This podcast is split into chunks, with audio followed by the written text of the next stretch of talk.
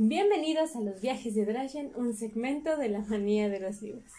Yo soy Silvia Dragon y estamos leyendo la primera temporada de El fantasma de la ópera de Gaston Leroux. Así que sin más que decir, empecemos con este episodio. Capítulo 17. Sorprendentes revelaciones de la señora Giri relativas a sus relaciones personales con el fantasma de la ópera. Antes de seguir al comisario Mifroyd en su visita a los directores, el lector me permitirá informarle de ciertos hechos extraordinarios que acababan de ocurrir en el despacho donde el secretario Remy y el administrador Mercier habían intentado penetrar en vano y donde los señores Richard y Moncharmin se habían encerrado tan herméticamente con un propósito que el lector ignora todavía, pero que tengo el deber histórico, quiero decir, mi deber de historiador, de no ocultar por más tiempo. He tenido ocasión de decir hasta qué punto el carácter que los directores se habían vuelto desagradables desde hace algún tiempo, y he dicho que esa transformación no se debía solo a la caída de la lámpara en las condiciones que ya sabemos. Hagamos saber al lector, pese al deseo de los directores de que este hecho permaneciera oculto para siempre, que el fantasma había conseguido cobrar tranquilamente sus primeros veinte mil francos. Por supuesto, hubo ruegos y crujir de dientes. Sin embargo, la cosa se había producido de la forma más sencilla del mundo. Cierta mañana los directores habían encontrado un sobre preparado encima de la mesa de su despacho. Este sobre llevaba escrito al señor F de la ópera personal y venía acompañado de una pequeña nota del mismo F de la O. Ha llegado el momento de llevar a cabo las cláusulas del pliego de mis condiciones. Introducirán veinte billetes de mil en este sobre al que sellarán con su propio sello y entregarán a la señora Giri que se encargará de hacer lo necesario. Los señores directores no se lo hicieron repetir dos veces. Sin detenerse a pensar cómo aquellas diabólicas notas podían penetrar en un despacho al que siempre cerraban cuidadosamente con llave, encontraban la oportunidad de atrapar al misterioso maestro de canto. Tras explicarlo todo, bajo promesa del mayor secreto, a Gabriel y a Mercier, pusieron los veinte mil francos en el sobre y lo confiaron sin pedir explicaciones a la señora Gil, que había sido reintegrada a sus funciones. La acomodadora no mostró la menor sorpresa. No es preciso señalar hasta que el extremo se la vigiló. En resumen, se dirigió de inmediato al palco del fantasma y depositó el precioso sobre en la barra del pasamanos. Los dos directores, al igual que Gabriel y Mercier, estaban escondidos de manera que no le perderían ni un segundo de vista durante el transcurso de la representación, e incluso después, ya que el sobre no se había movido. Los que lo vigilaban tampoco lo hicieron. El teatro se vació y la señora Giri se fue, mientras los señores directores Gabriel y Mercier seguían sin moverse. Por fin se cansaron y abrieron el sobre tras comprobar que los sellos seguían intactos. A primera vista, Richard Moncharmin Creyeron que los billetes seguían ahí, pero a la segunda ojeada se dieron cuenta de que no eran los mismos. Los veinte billetes auténticos habían desaparecido y sido reemplazados por veinte billetes falsos. Primero solo fue rabia, pero después también terror. Es más impresionante que los trucos de Robert Houdini, exclamó Gabriel. Sí, contestó Richard, y cuesta más caro. O Charmin quería que se corriera a avisar al comisario. Richard se opuso. Sin duda tenía su plan. No seamos ridículos. Todo París se reirá de nosotros. Jefe de la O ha ganado la primera partido. Nosotras ganaremos la segunda. Pensaba evidentemente en la próxima mensualidad. De todas formas, habían sido tan perfectamente burlados que no pudieron durante semanas superar cierto abatimiento. Y hay que reconocerlo. Era comprensible. Si no se llamó al comisario entonces fue, y no hay que olvidarlo, porque los directores albergaban en lo más profundo de su ser el pensamiento de que una odiosa broma montada por sus predecesores que no convenía revelar antes de tener la clave que podía ser la causa de la extraña aventura.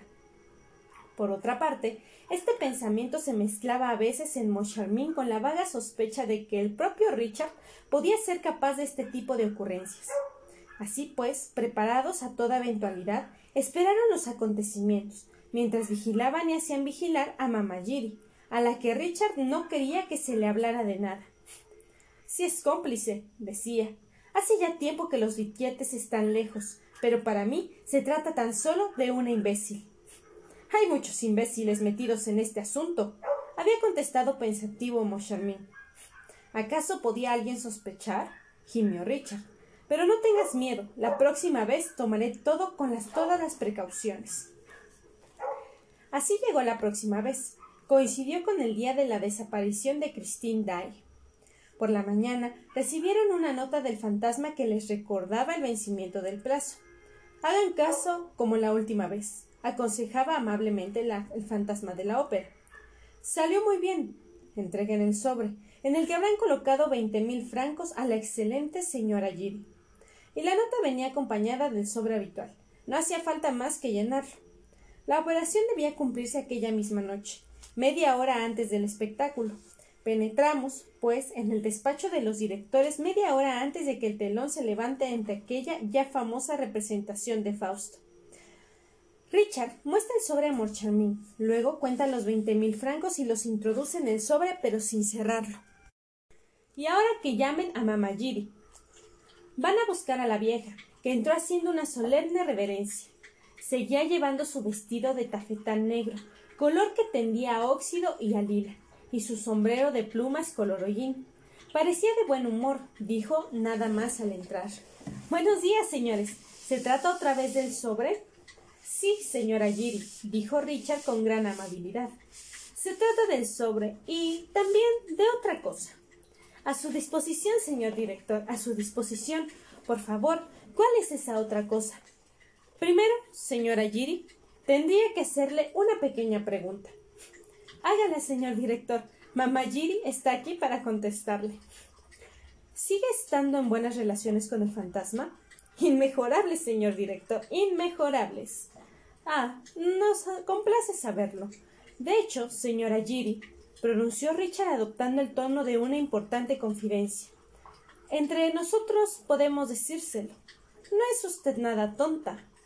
Pero, señor director, exclamó la acomodadora deteniendo el amable balanceo de las dos plumas negras de su sombrero color hollín. Le aseguro que nadie ha tenido dudas con respecto a eso. Estamos de acuerdo, y vamos a entendernos.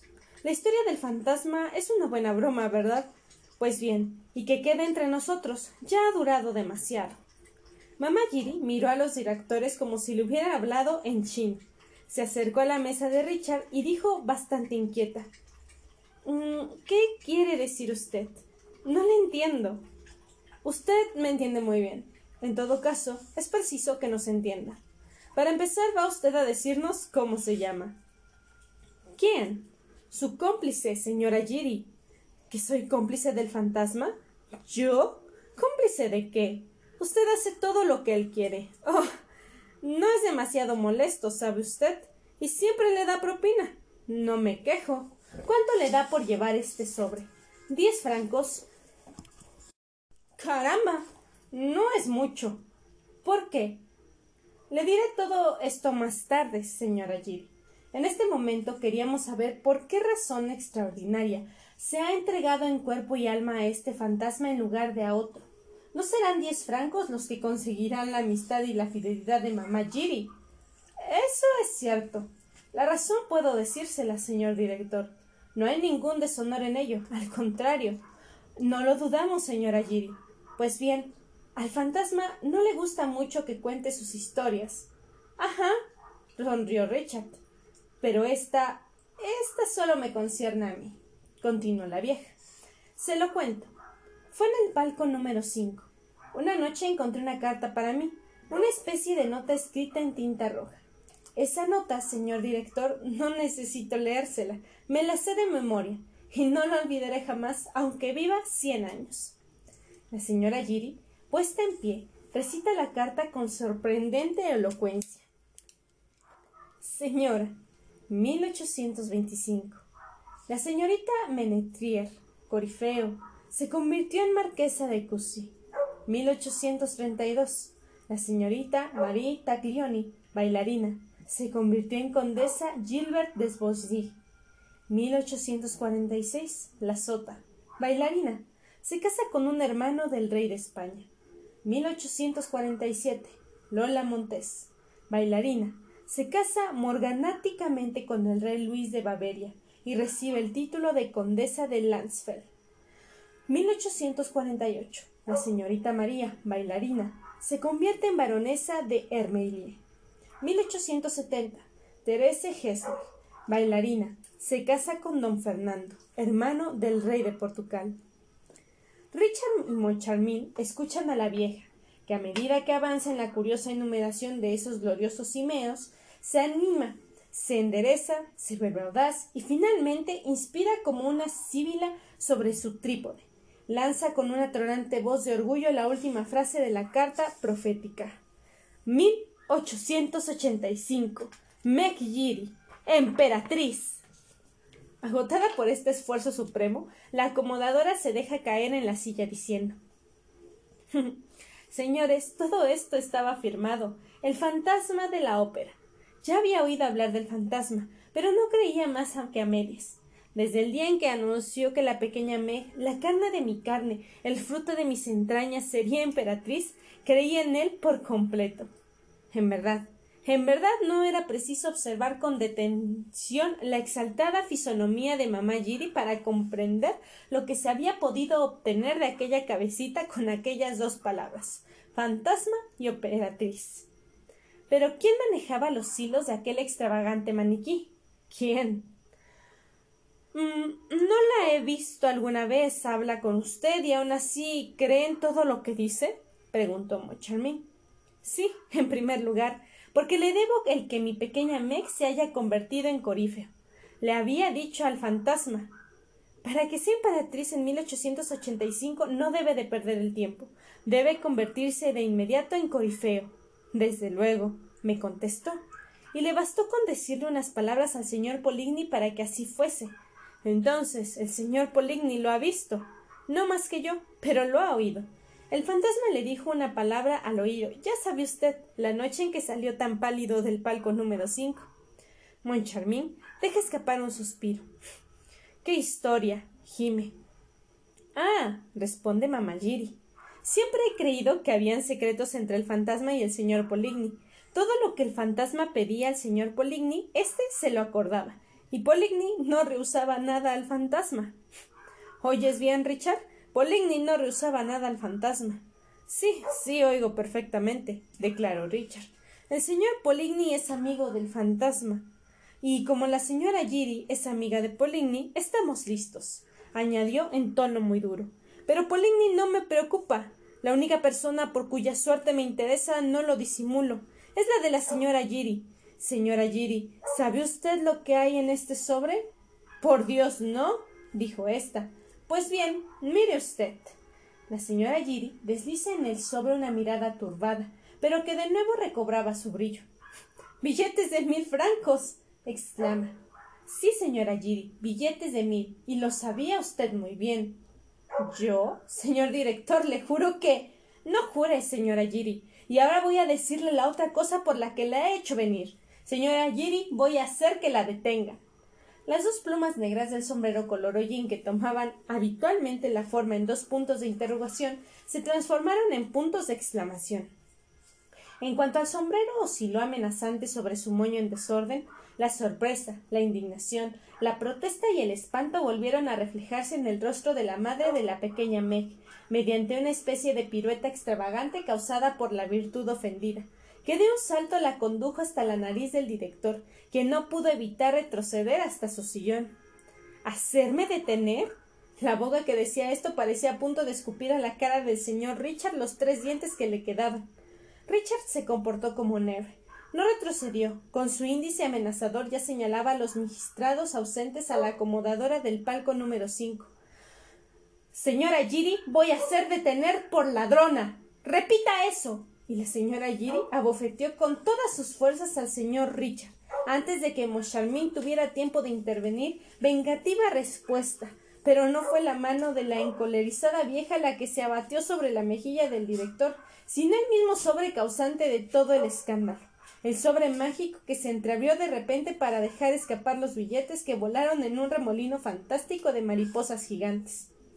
Los dos directores lanzaron un grito y un mismo pensamiento los hizo arrodillarse, recogerlos febrilmente y comprobar apresuradamente los preciosos papeles. ¿Siguen siendo auténticos? Moncharmin. ¿Siguen siendo auténticos? Richard. Son auténticos. Por encima de sus cabezas, los tres dientes de la señora Giri castañaban entre horribles insultos, pero lo único que se distingue con claridad es un leitmotiv. ¿Yo? ¿Una ladrona? ¿Una ladrona yo? se ahoga. Estoy destrozada. exclama. Y de repente vuelve a saltar ante las narices de Richard. En todo caso. chilla. Usted, señor director, usted debe saber mejor que yo dónde han ido a parar esos veinte mil francos. ¿Yo? pregunta Richard estupefacto. ¿Y cómo podría saberlo? Inmediatamente Moncharmin, severo e inquieto, procura que la buena mujer se explica. ¿Qué significa esto? pregunta. ¿Por qué, señora Giri, pretende usted que Richard sepa mejor que usted a dónde han ido a parar los veinte mil francos? Entonces Richard, que se sonroja bajo la mirada de Moncharmin, toma la mano de la señora Giri y la sacude con violencia. Su voz imita al trueno, ruge, retumba, fulmina. ¿Por qué he de saber mejor que usted a dónde han ido a parar los veinte mil francos? ¿Por qué? ¿Por qué han ido a parar a su bolsillo? dice la vieja, mirándolo ahora como si viera al diablo. Ahora le toca al señor Richard sentirse fulminado, primero por esta respuesta inesperada, después por la mirada cada vez más desconfiada de Moncharmin. En un segundo pierde toda la fuerza necesaria, en un difícil momento para rechazar una acusación tan despreciable.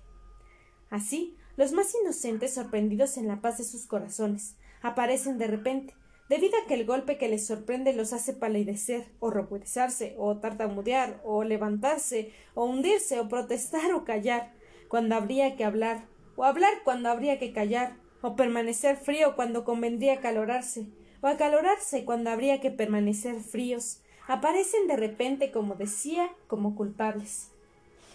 Moncharmin detiene el impulso vengador con el que Richard, que era inocente, iba a precipitarse sobre la señora Giri y se apresura, tranquilizador, e interrogarla con más dulzura.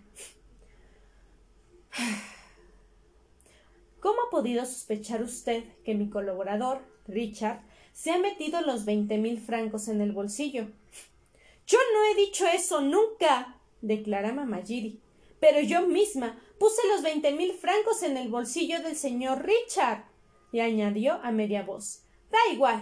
Así fue. Que el fantasma me perdone. Y como Richard empieza a aullar de nuevo, Moncharmin con autoridad le ordena callarse. Perdón, perdón, perdón. Deja que esta mujer se explique. Déjame interrogarla a mí. Y añade. Ah, es realmente extraño que te lo tomes así. Parece que todo este misterio va a aclararse. Estás furioso. Te equivocas. A mí, en cambio, me divierte mucho. Mamá Giri, mártir, levanta la cabeza, en la que brilla la fe en su propia inocencia. Me dicen ustedes que había veinte mil francos en el sobre que metí en el bolsillo del señor Richard, pero yo repito que no sabía nada, ni tampoco el señor Richard. Ajá, exclama Richard, afectando un aire de repentina valentía que desagradó a Moncharmin. Con que yo tampoco sabía nada. Ponía usted veinte mil francos en mi bolsillo y yo no me entero. Esta sí que es buena, señora Giri. Sí, asintió la terrible señora. Es verdad, no sabía nada ni uno ni el otro, pero usted ha tenido que terminar por darse cuenta. Sin ningún tipo de duda, Richard hubiera devorado a la señora Giri si Moncharmin no hubiera estado presente pero Moncharmin la protege y acelera el interrogatorio. ¿Qué clase de sobre introdujo usted en el bolsillo del señor Richard? No fue el que nosotros le dimos, el que usted delante nuestro llevó hasta el palco número cinco. Sin embargo, era solo ese el que contenía los veinte mil francos. Perdón, fue el que me dio el señor director el que yo metí en el bolsillo del señor director, explica mamá Giri. El que deposité en el palco del fantasma era un sobre exactamente igual que yo llevaba preparado en mi manga y que me había dado el fantasma. Al decir esto, mamá Jerry saca de su manga un sobre preparado idéntico al que contiene los veinte mil francos. Los directores lo cogen casi al vuelo. Lo examinan, comprueban que los lacres sellados con sus propios sellos están intactos. Lo abren y contiene veinte mil francos falsos, igual a los que les dejaron perplejos hace un mes. ¡Qué sencillo! dice Richard. ¡Qué sencillo! repite más solemne que nunca Moncharmin. Los trucos más brillantes han sido siempre los más sencillos, responde Richard. Basta con tener un cómplice o una cómplice. Añade en voz atona Moncharmin. y continúa con los ojos clavados en la señora Giri como si quisiera hipnotizarla. Era el fantasma quien le hacía llegar este sobre y era él quien le decía que lo sustituyera por el que nosotros le dábamos. ¿Era él quien le decía que introdujera este último en el bolsillo del señor Richard? Sí, claro que era él. Entonces, señora, ¿puede usted darnos una prueba de sus habilidades? Aquí está el sobre. Haga usted como si nosotros no supiéramos nada. Los que ustedes manden, señores. Mamá Giri vuelve a coger el sobre con los veinte billetes y se dirige hacia la puerta. Se dispone a salir. Los dos directores se precipitan hacia ella. Ah, no, no. No nos la volverá a jugar. Ya tenemos bastante. No vamos a empezar de nuevo. Perdón, señores, perdón, se excusa la vieja. Me han pedido que actúe como si ustedes no supieran nada. Pues bien, si no sabe nada, me marcho con el sobre. Entonces, ¿cómo lo meterá usted en mi bolsillo? argumenta Richard, al que Moncharmin aún no deja de vigilar con el ojo izquierdo, mientras con el derecho no abandona a la señora Giri. Difícil postura para la mirada, pero Moncharmin está decidido a todo para descubrir la verdad. Ah. Lo pondré en su bolsillo en el momento en el que menos lo espere, señor director. Como bien sabe, durante la sesión vengo a dar una vueltecita entre bastidores y a menudo acompaño como en mi derecho de madre a mi hija hasta el foyer de la danza. Le llevo sus zapatillas en el momento de descanso e incluso su rociador. En una palabra, voy y vengo con plena libertad. Los señores abonados van también al foyer. Usted también, señor director. Hay mucha gente. Paso por detrás de usted y pongo el sobre en el bolsillo de atrás de su traje. No es ninguna brujería. No, no es ninguna brujería. Ruge Richard haciendo girar unos ojos de Júpiter tronante. Esto no es una brujería, pero acabo de cogerla en flagrante delito de mentira, vieja bruja. El insulto duele menos a la honorable señora que el golpe que se quiere propinar a su buena fe. Se incorpora furiosa con los tres dientes a la vista. ¿Por qué? porque aquella noche pasé a su lado en la sala vigilando tanto el panco número cinco como el falso sobre que había usted colocado ahí. No bajé al foyer de la danza ni por un momento. por eso, señor director, no fue aquella noche cuando le coloqué el sobre. Fue la siguiente representación. Mire, era la noche en la que el señor secretario de Bellas Artes. Al oír estas palabras, el señor Richard hace callar bruscamente a la señora Jill. Es cierto, dice pensativo. Me acuerdo. Ahora me acuerdo. El subsecretario de Estado salió a pasar entre bastidores. Preguntó por mí. Bajé un momento al foyer de la danza. Me encontraba en la escalera del foyer.